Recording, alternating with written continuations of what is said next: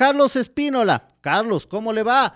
Bienvenido a Jornadas Deportivas, le saluda Luis Quiroz. ¿Cómo está la expectativa en Paraguay para este partido? Obviamente, la selección paraguaya ya está eliminada, pero en Ciudad del Este me parece que hay gente que sí va a ir al estadio a apoyar este nuevo proceso y en cambio nosotros acá, Carlos, con la expectativa de ver a nuestra selección clasificar al Mundial. Hola Carlos, ¿cómo le va? Bienvenido aquí a la red. Buenos días, ¿cómo estás, Kiro? ¿Cómo estás? ¿Todo bien? Saludo a toda tu audiencia, tu, tu compañero que está ahí en, la mesa. Y sí, acá nosotros del otro lado mirando, ¿no? Porque ya estamos fuera del, del Mundial y Ecuador seguramente estará más motivado que a un paso de estar otra vez a un, a un Mundial. Eso es la, la expectativa que hay acá, ¿no? ¿Qué pasó con, eh, con Paraguay? Eh, parecía que, que, salía a flote en estas eliminatorias y se fue quedando. ¿Qué pasó a su criterio, Carlos? Bueno, creo que eh, pasó de todo, pasó de todo porque siempre su sufrimos, no sacamos los resultados, especialmente acá de local.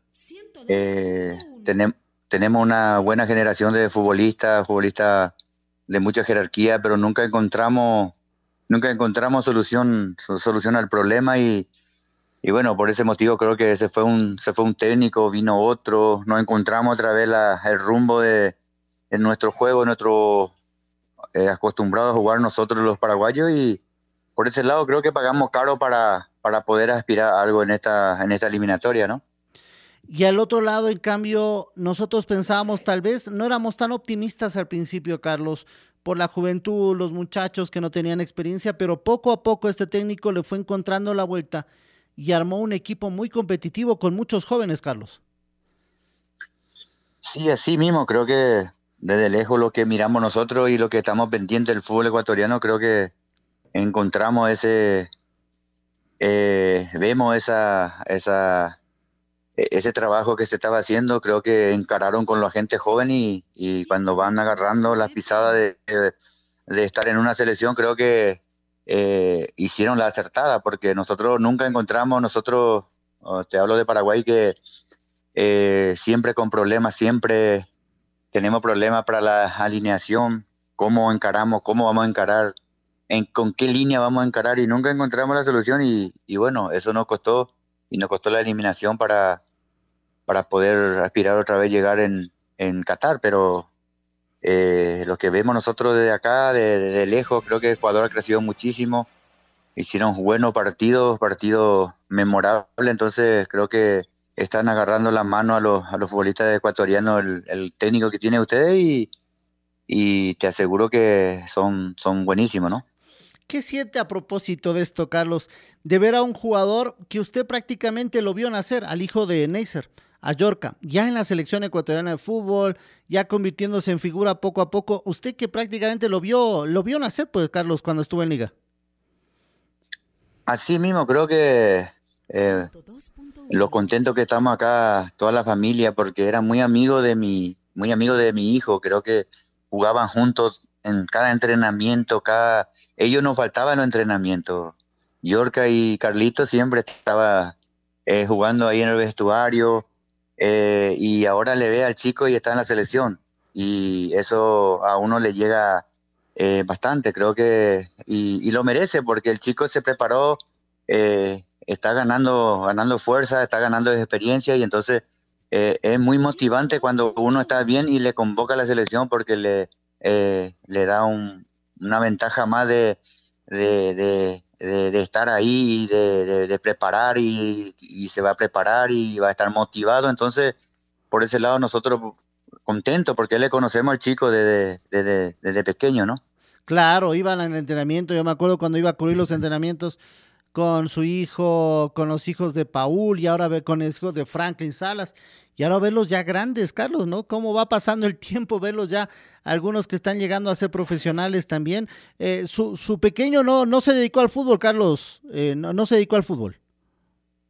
Sí, también acá está en Nacional. Ah, ya. Está en Nacional. El, sí, el año pasado, por ejemplo, estaba nominado para eh, la mejor revelación del año y, y estaba también convocado en la selección y justo en esa en ese microciclo que estaban haciendo vino y se lesionó y le dejó cuatro, casi cinco meses afuera y, y por ese lado ahora está retomando otra vez, están en pleno torneo ellos. Eh, está nacional, está nacional, está, está en la primera, eh, está jugando de titular y, y, está agarrando otra vez el ritmo para, para poder progresar otra vez, ¿no? ¿También de central o no? ¿O otra posición? De lateral derecho y a veces juega de central. Maneja los dos puestos de, central y de, lateral. Pero más juega en lateral y de lateral fue fue uno de los, de los chicos, que tantos chicos que ahora también está en la selección llegando cinco o seis chicos que eh, el año pasado la rompieron y, y, y, bueno, creo que mis hijos están entrenando, están, eh, están a full otra vez entrenando para acatar otra vez el ritmo que, que tenía el año pasado, ¿no? También llega bien al cabezazo como usted lo hacía, es una de las características. Usted tal vez le debe haber enseñado los secretos también, pues, Carlos. y sí, le falta, le falta, le falta un poco porque más juega de lateral. Entonces, cuando uno, eh, también nosotros venimos perdiendo esa, esa gran ventaja que teníamos en, en las pelotas paradas que eh, ahora ya entra también acá en, nuestro fútbol, la cancha linda, más por el piso, más... En nuestra época, por ejemplo, jugábamos más por arriba, más pelotazos, y entonces estamos más acostumbrados a, esos pelotazos y, y, saltar y cabecear, ¿no? Pero están practicando, está practicando y está ganando. Eh, salta bien, pero le falta todavía eh, esa agresividad que yo tenía antes para ir a buscar la pelota parada, ¿no? Claro, usted era uno de los centrales más goleadores que tuvo acá Liga Deportiva Universitaria, los que, los que le hacían también el trabajo sucio adelante, ¿no? Decía Diego Calderón, Jairo Campos, dice, nosotros íbamos a hacerle el trabajo sucio para que, para que llegue Carlos nomás y cabeceso, nos comentaban otra vez. y sí, creo que, creo que entrenábamos mucho la pelota parada. Tenemos, tenemos poquísimos goles en contra y tenemos bastantes goles a favor en la pelota parada porque trabajábamos bien y bueno, uno se va bien al ataque y entonces uno tiene que aprovechar al otro compañero que te haga la, cortina. A lo mejor por ese lado creo que eh, como nosotros la teníamos bien estudiado, bien trabajado, sacábamos esa ventaja. Y sí, cierto lo que dice Jairo, Calderón, a veces yo le mandaba al más chico delante mío para que yo pueda pasar cerca de él y él me hacía la cortina y yo me quedaba solo o ustedes van a mirar los goles que hacíamos y, casi la mayoría era con pelota trabajada y con la seña y levantaba los brazos, tocaba las medias, ya sabía dónde va, va a caer la, la pelota, entonces sacábamos esa, esa virtud que teníamos porque teníamos bueno, bueno ejecutor de tiro libre, córner, entonces por ese lado creo que sacábamos bastante eh, ventaja, ¿no? Pese a la posición que usted tenía, no le sacaban tantas cartulinas amarillas y peor rojas, Carlos, ¿no? Y yo era un jugador exquisito, no, no. no, eh, a lo mejor era, eh, manejaba bien y era tiempista.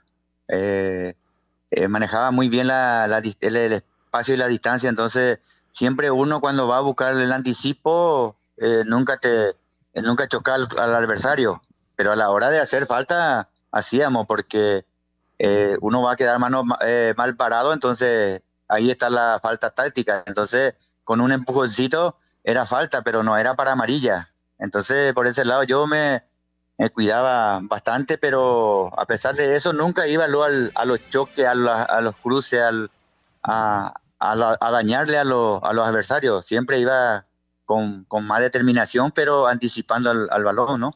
La otra vez decía Jairo Campos, le decíamos, ¿con quién le gustaría jugar al lado nuevamente? ¿Con Carlos Espínola o el Beto Araujo? Y él se la sacó bonito, dijo, no, haría línea de tres, juego con los dos. ¿Qué le parece esa respuesta?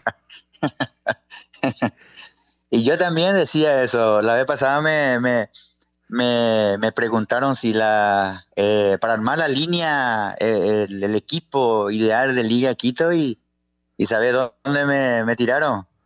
¿Sabe dónde me fui? ¿Dónde? ¿A dónde lo pusieron? De, de, de técnico. No, pues usted, usted está entre los mejores centrales que ha llegado a Liga, pues. Sí, pero le tengo ahí a Jairo, a La Sombra, al Beto, eh, le tengo a Santiago Jacome, que era un caballito de batalla, ¿eh? Ojo, ¿eh? A Diego, tenías buenos, buenos zagueros al lado mío, entonces a uno se le hace muy fácil el trabajo. Aparte de, que éramos central, jugábamos línea de tres, adelante teníamos al Alfonso Obregón, al Pato Urrutia, le teníamos a Rambert, todo era, todo era, eh, eh, eh, luchaba y, a la hora de defender, todo defendía. Entonces, era muy bien complementado nuestro equipo en esa época, creo que a cada uno, si le vamos a nombrar a cada uno en su función, creo que fueron los mejores, lo que yo tenía en Liga, ¿no? Sí, tremendo equipo que tenía Liga Deportiva Universitaria. Usted con la sombra por derecha, Santi por, no, la sombra por izquierda, Santi por, por derecha, Neisser, Paul, tremendo equipo, tremenda defensa. la otra vez también decía Neisser Reasco, teníamos una defensa, pero nadie pasaba, tremenda defensa que teníamos, decía Neisser. Así mismo, creo que por eso te digo, entendíamos bien el sistema que utilizábamos, entendíamos muy bien. La línea de tres, la línea de cuatro, a veces quedábamos, ustedes van a mirar el, partido de antes y a veces quedábamos entre dos mano a mano. Eh, parecía, hacíamos, a veces cuando se nos iba mal el, el, partido, cambiaba un zaguero y quedábamos dos y con Alfonso que hacía perfectamente la línea de tres. Se metía en la línea y entonces ocupábamos el espacio. O la mayoría como jugábamos a zona nosotros, sabíamos ocupar perfectamente lo que es la zona. Entonces, por ese lado, creo que eh, corríamos menos, eh, estábamos más cerca, estábamos a la hora de presionar, estábamos más cerca, entonces se nos iba facilitando todas las cosas que hacíamos en ese entonces, ¿no? Usted ya nada en el fútbol, ¿no? O sea, ya no se metió lleno al fútbol, es decir, empresario, técnico, nada. Se dedicó mejor a otras cosas, Carlos, ya. Sí, todo, soy técnico recibido, pero no estoy ejerciendo. Eh, a lo mejor hay una llamada por del lado de allá de Ecuador y, me voy, quién sabe, ¿no? Ah, que eh, a usted sí le gustaría dirigir por acá. no, no, no, no estoy ejerciendo, pero soy un técnico recibido y, bueno, eh, ahí estoy. Siempre estamos en el fútbol, siempre miramos, siempre lo que vemos lo que pasa en el, en el ámbito del fútbol y siempre miramos fútbol ecuatoriano que que nosotros nos gusta demasiado eso que, pasamos por ahí y dejamos muchas cosas buenas, ¿no? ¿Cómo va a estar el clima en Ciudad del Este? ¿Se ha dado un reporte y lloverá a la hora del partido o no, Carlos? ¿Cómo está por allá? Y sí, hoy marca lluvia. Acá en Asunción está. Yo estoy por Asunción ahora y está. Llueve que para, llueve que para, pero el tiempo está eh, inestable y ojalá, ojalá que no llueva para, para el bien del, espectáculo, porque cuando llueve acá siempre se complica la cancha, ¿no? Sí, entonces, la, sí, hay, hay una amenaza de lluvia, pero ojalá que no llueva, ¿no? ¿Qué tal es Ciudad del Este? El estadio, la gente, eh, la hinchada de, de, Paraguay, ¿cómo es allá, Carlos? Y cuando Paraguay está bien, creo que es una linda, es un lindo lugar para jugar al fútbol, la Ciudad del Este, porque frontera con Brasil y muchos futboleros.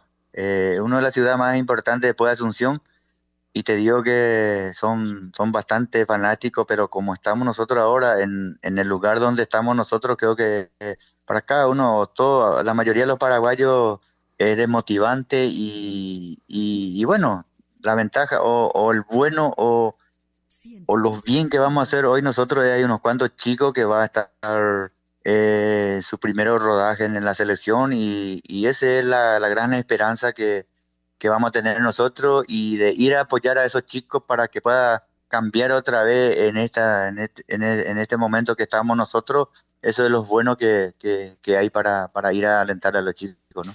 ¿Creen en el proceso de Barros Esqueloto? ¿Hay confianza en el nuevo proceso? Porque, claro, esto ya recién empieza. Ustedes ya van a ver el próximo mundial, Carlos. Entonces, hay que empezar un proceso y empiezan desde hoy, podríamos decir, ya con muchachos jóvenes y nuevos convocados.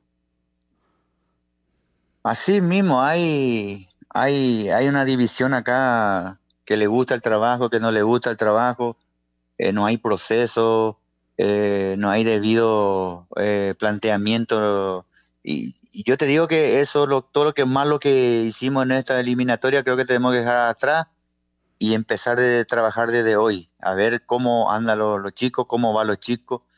Pero veo que la alineación va a estar dos chicos nuevos y después casi la mayoría es el mismo. Entonces, eh, es apoyarlo a eso y buscar y buscar la vuelta para poder mejorar esto, porque hay un montón de chicos que está está jugando demasiado bien acá en el torneo local mismo, eh, que está pidiendo ya eh, cancha para la selección, pero por ahí vemos Tivo no, no están y, y, tenemos que empezar, porque ya tenemos que empezar ya para poder cambiarlo esto, porque si no vamos a caer otra vez en el mismo, la misma historia de, de no encontrar el, el, sistema de juego para, para, para nuestro fútbol, ¿no?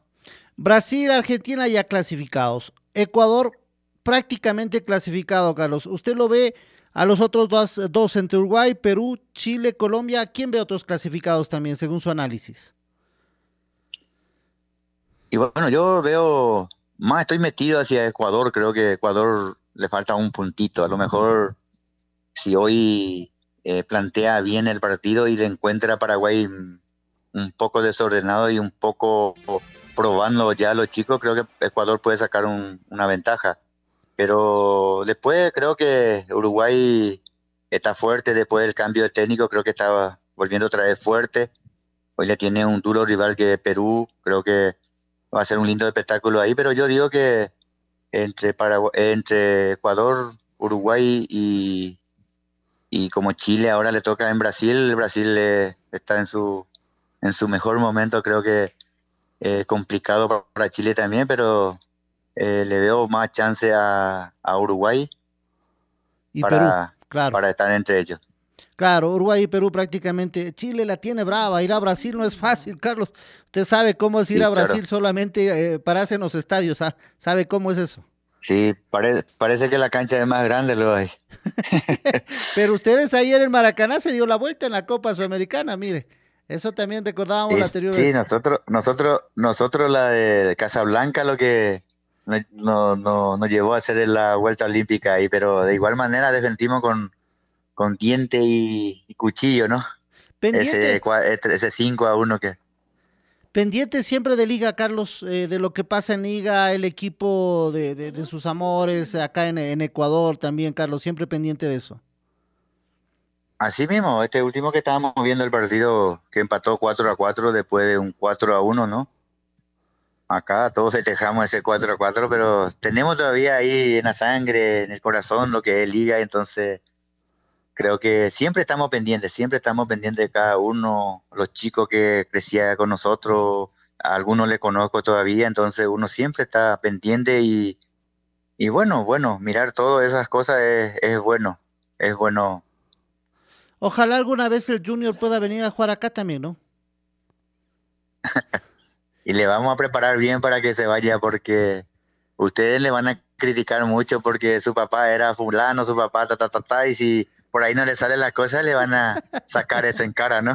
Siempre queda la vara alta cuando los papás son así, ¿no? Y, ha pasado al hijo de Paul, al hijo, a Joshua, eh, claro, son otras condiciones, no son los mismos. Son, siempre pensamos que van a jugar igual y no es así. El hijo de Paul juega distinto, el hijo de Salas muy distinto, porque incluso es volante, Joshua Salas era más delantero y, y esa magia que tenía. Eh, pero ustedes dejan la vara muy alta como papás, pero ellos tienen que irse haciendo su propio nombre, Carlos. Así mismo, yo comparto contigo plenamente, porque nosotros ya dejamos esa, y los tiempos también cambian, el juego también cambia, lo, eh, eh, todo cambia en el fútbol. se ha cambiado muchísimo, pero cuestión de esto de bar y todas esas cosas, nosotros a veces el bar no te permite hacer muchas cosas que nosotros hacíamos antes. Eh, te estaba hablando de la falta táctica, ahora un, pisotón ya es roja, eh, levantar demasiado los brazos es roja, entonces te, te limita bastante y uno se te tiene que cuidar también para, para poder eh, no ser expulsado cada partido. Y bueno, como te dije, dejamos la vara bien alta y ellos tienen que marcar su para su propia historia también. Creo que más le seguimos nosotros a, a Yorka, eh, el chico es capaz y, y bueno, ojalá esta noche le, le vemos otra vez en la selección, ¿no? Se ven con Rambert, conversan, Rambert está en Asunción, me parece, conversan, dialogan todavía, Carlos. Rambert es una cara dura, ¿eh?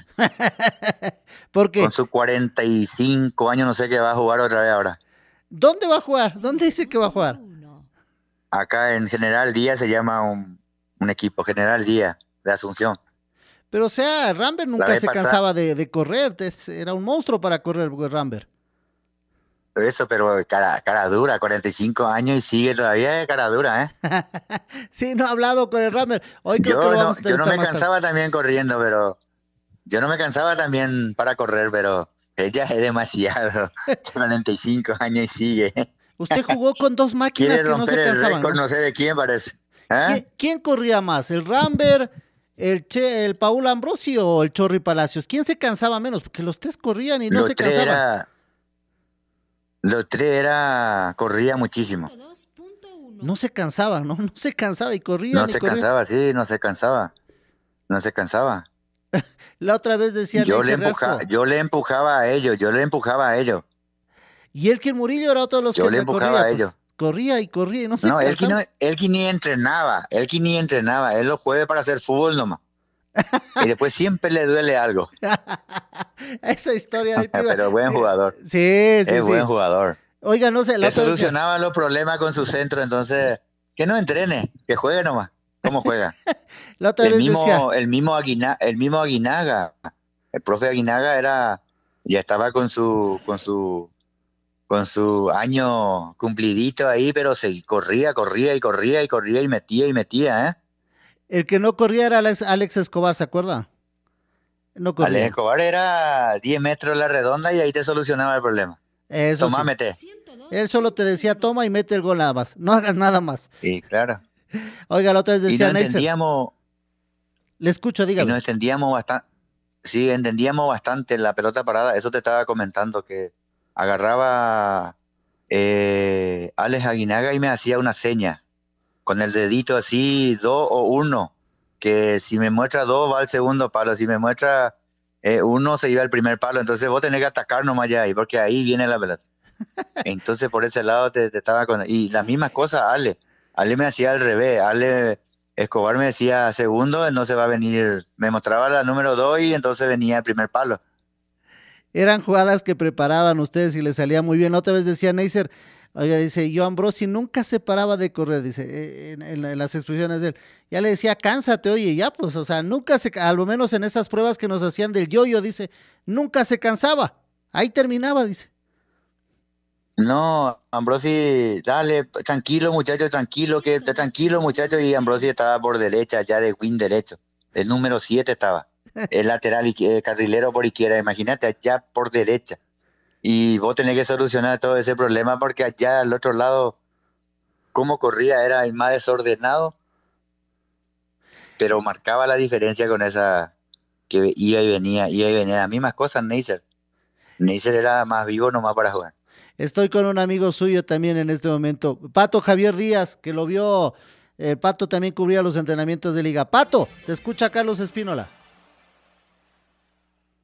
Ahí estamos. qué gusto saludarlo a los tiempos al Paraguarí Espínola. ¿Todo bien, mi querido Paragua? Todo bien, Patito, ¿cómo anda? ¿Vos sos el pato, el pato malo o el pato bueno? Porque nosotros teníamos el pato bueno. No, no, yo soy el, yo, a veces depende a veces soy el pato malo, a veces soy el pato bueno, depende de con qué pie me levante, mi querido Carlitos. Sí, ¿Cómo está? Un abrazo para vos, ¿no? La distancia, ¿no? Bien, bien, gracias. Yo estaba, estaba hablando, Lucho, de, igual para ti, mi querido Carlitos, un abrazo fuerte a la distancia. Estaba hablando, Lucho, de que el que no se cansaba, el que no, el que no, nunca se bajoneaba, ni Yo le pregunto a Carlos Espínola, en cambio, usted era más o menos como, como el inmortal porque no había manera de sacarle de la cancha a Paraguarí Espínola. ¿Cuántas veces te rompiste la cabeza y, te cogieron puntos o, solo vendaje y después entra de nuevo a la cancha? Yo recuerdo al menos tres en liga. Sí, creo que sí, llevo como tres, cuatro veces o cinco veces en liga en los entrenamientos que vos no llegás a ver, pero cuatro cinco veces en liga y en total, un lado de la ceja rompí 14 eh, veces en mi carrera futbolística, el otro lado como 16 veces. ¿Por qué tanto, Carlitos? Y viste que yo ganaba mucho por arriba y a veces metía la cabeza donde no tenía que meter, ¿no?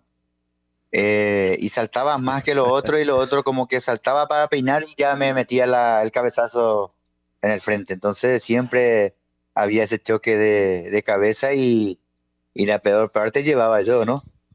Sí, sí, por supuesto. Mi querido Galito, yo solo entraba para saludar porque ya seguimos con el resto de la programación. Eh, desearte la mejor de las suertes y bueno, preguntarte, ¿algún rato será que, que te tenemos por aquí para ver cómo está el Paraguarí Carlos Espinola? Y sí, cualquier momento. Estoy esperando alguna, algunos pasajes de Esteban Pay ya, ya estoy ahí, ¿eh? Adelante, Luchito. Ya está esperando los pasajes entonces de, de, de, de, Esteban Paz. Ya le vamos a decir, apenas conversemos de cuándo le manda los pasajes al Paraguay que quiere venir un rato a, acá a la capital de la República. Aunque acá mucho frío, pues allá tremendo calor en Asunción. No, vos sabés que el clima para jugar fútbol está espectacular hoy. Eh, estamos entrando en, en, otoño y ya empieza, ya la, las noches refresca un poco, ya cae la brisa. Eh, está espectacular ahora. Se fue el calor, se fue el calor. ¿A cuántos grados están en este momento? Y ahora estar 24, 25, pero eh, este año soportamos un calor de 46, 48, 45 y desde diciembre hasta febrero aguantamos ese calor, pero ahora está, se está yendo el, calor y ya viene la, eh, ya refresca un poco de noche, a la, mañana, a la mañanita ya eh, refresca más que, que antes, ¿no? Queremos eh, darle un regalo, hemos encontrado un gol suyo contra el Nacional, escuchemos. Gol de Carlos diríamos? Se equivocó Reynoso, pitó bien. Tiro libre que favorece a Liga Deportiva Universitaria. Aquí viene el tiro libre para la U. Y otra vez los mismos candidatos. Espínola está por ahí. Me parece que le va a pegar directo el paraguayo. También sigue Patricio Urrutia. Y Ambrosi. Saltará de nuevo Ambrosi. Ahora el que está cerca es Omar de Jesús. Muy cerca de Jesús. Más atrás la barrera que la pelota me parece que se adelantó un poquitito también. Casi en el área, casi en el área chica. Ambrosi y Chalá están encima de la pelota, están a 5 metros. ¿Qué hace Chalá? Se señala además. ¿Qué pueden señalar los que defienden? De Jesús también amaga con irse hacia atrás, pero no. La discusión de siempre en los tiros libres. Reynoso le dice a Omar de Jesús que se vaya más atrás. Colamarco también se acerca. Aquí viene Espínola, le pegó.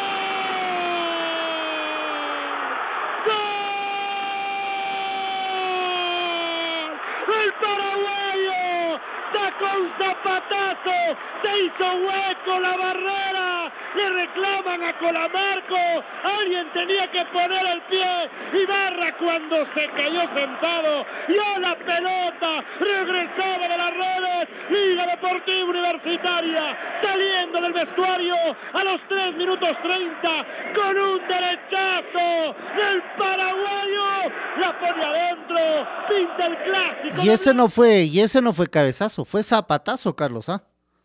Yo creo que Ibarra estará llorando, ¿no? si escucha Ibarra esto estará llorando y me va a decir Paraguas, qué hijo de puta, ¿no? Porque cuando yo pateo un tiro libre, ¿no? Eso sí, nunca pateo seguro un tiro que, libre. Seguro que le costó después el puesto, seguro. Carlitos, le mandamos un fuerte abrazo, gracias por su tiempo. Ah, yo la expectativa entre Paraguay y Liga, eh, y Ecuador y Liga, se me metió Liga. Paraguay y Ecuador. Así mismo, creo que abrazo enorme para ustedes. Un gusto de, hablar otra vez después de mucho tiempo y mandarle saludos a toda la gente ecuatoriana que, que son una, una, unas personas ¿no? Y en especial a la gente de Liga que, que siempre hay alguna, algún voz de apoyo, ¿no? Eso es importante. Saludos para todos y abrazo, cuando quiera.